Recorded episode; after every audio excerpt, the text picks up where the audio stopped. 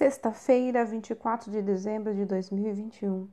A leitura do texto bíblico está no livro de Mateus, capítulo 1, dos versículos 18 até o 25. O título de hoje é Deus Conosco. Um menino propôs-se a ajudar a mãe no preparo do almoço. Ela entregou as verduras lavadas ao filho, pedindo que as cortasse. Inexperiente, o garoto acabou cortando o dedo e, assustado com o sangue que saía, começou a chorar. Imediatamente a mãe parou seu serviço e lavou a mão dele. E enquanto fazia o curativo, disse: Não se preocupe, o Senhor vai ajudar você. Então o menino perguntou: Então eu preciso ir com ele até o céu ou ele vem até aqui? Esperte-se, menino. Se Jesus está no céu, pode ajudar então.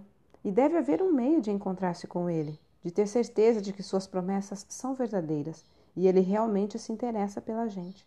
No entanto, para nós, seres humanos, era totalmente impossível chegar perto de Deus, porque pecadores que somos não combinamos com sua santidade. Não suportaríamos a sua presença.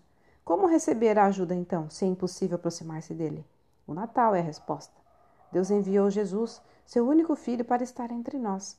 Ele é Emmanuel, Deus conosco.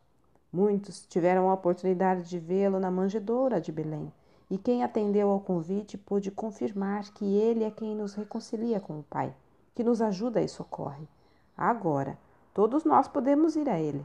Isso vale também para você.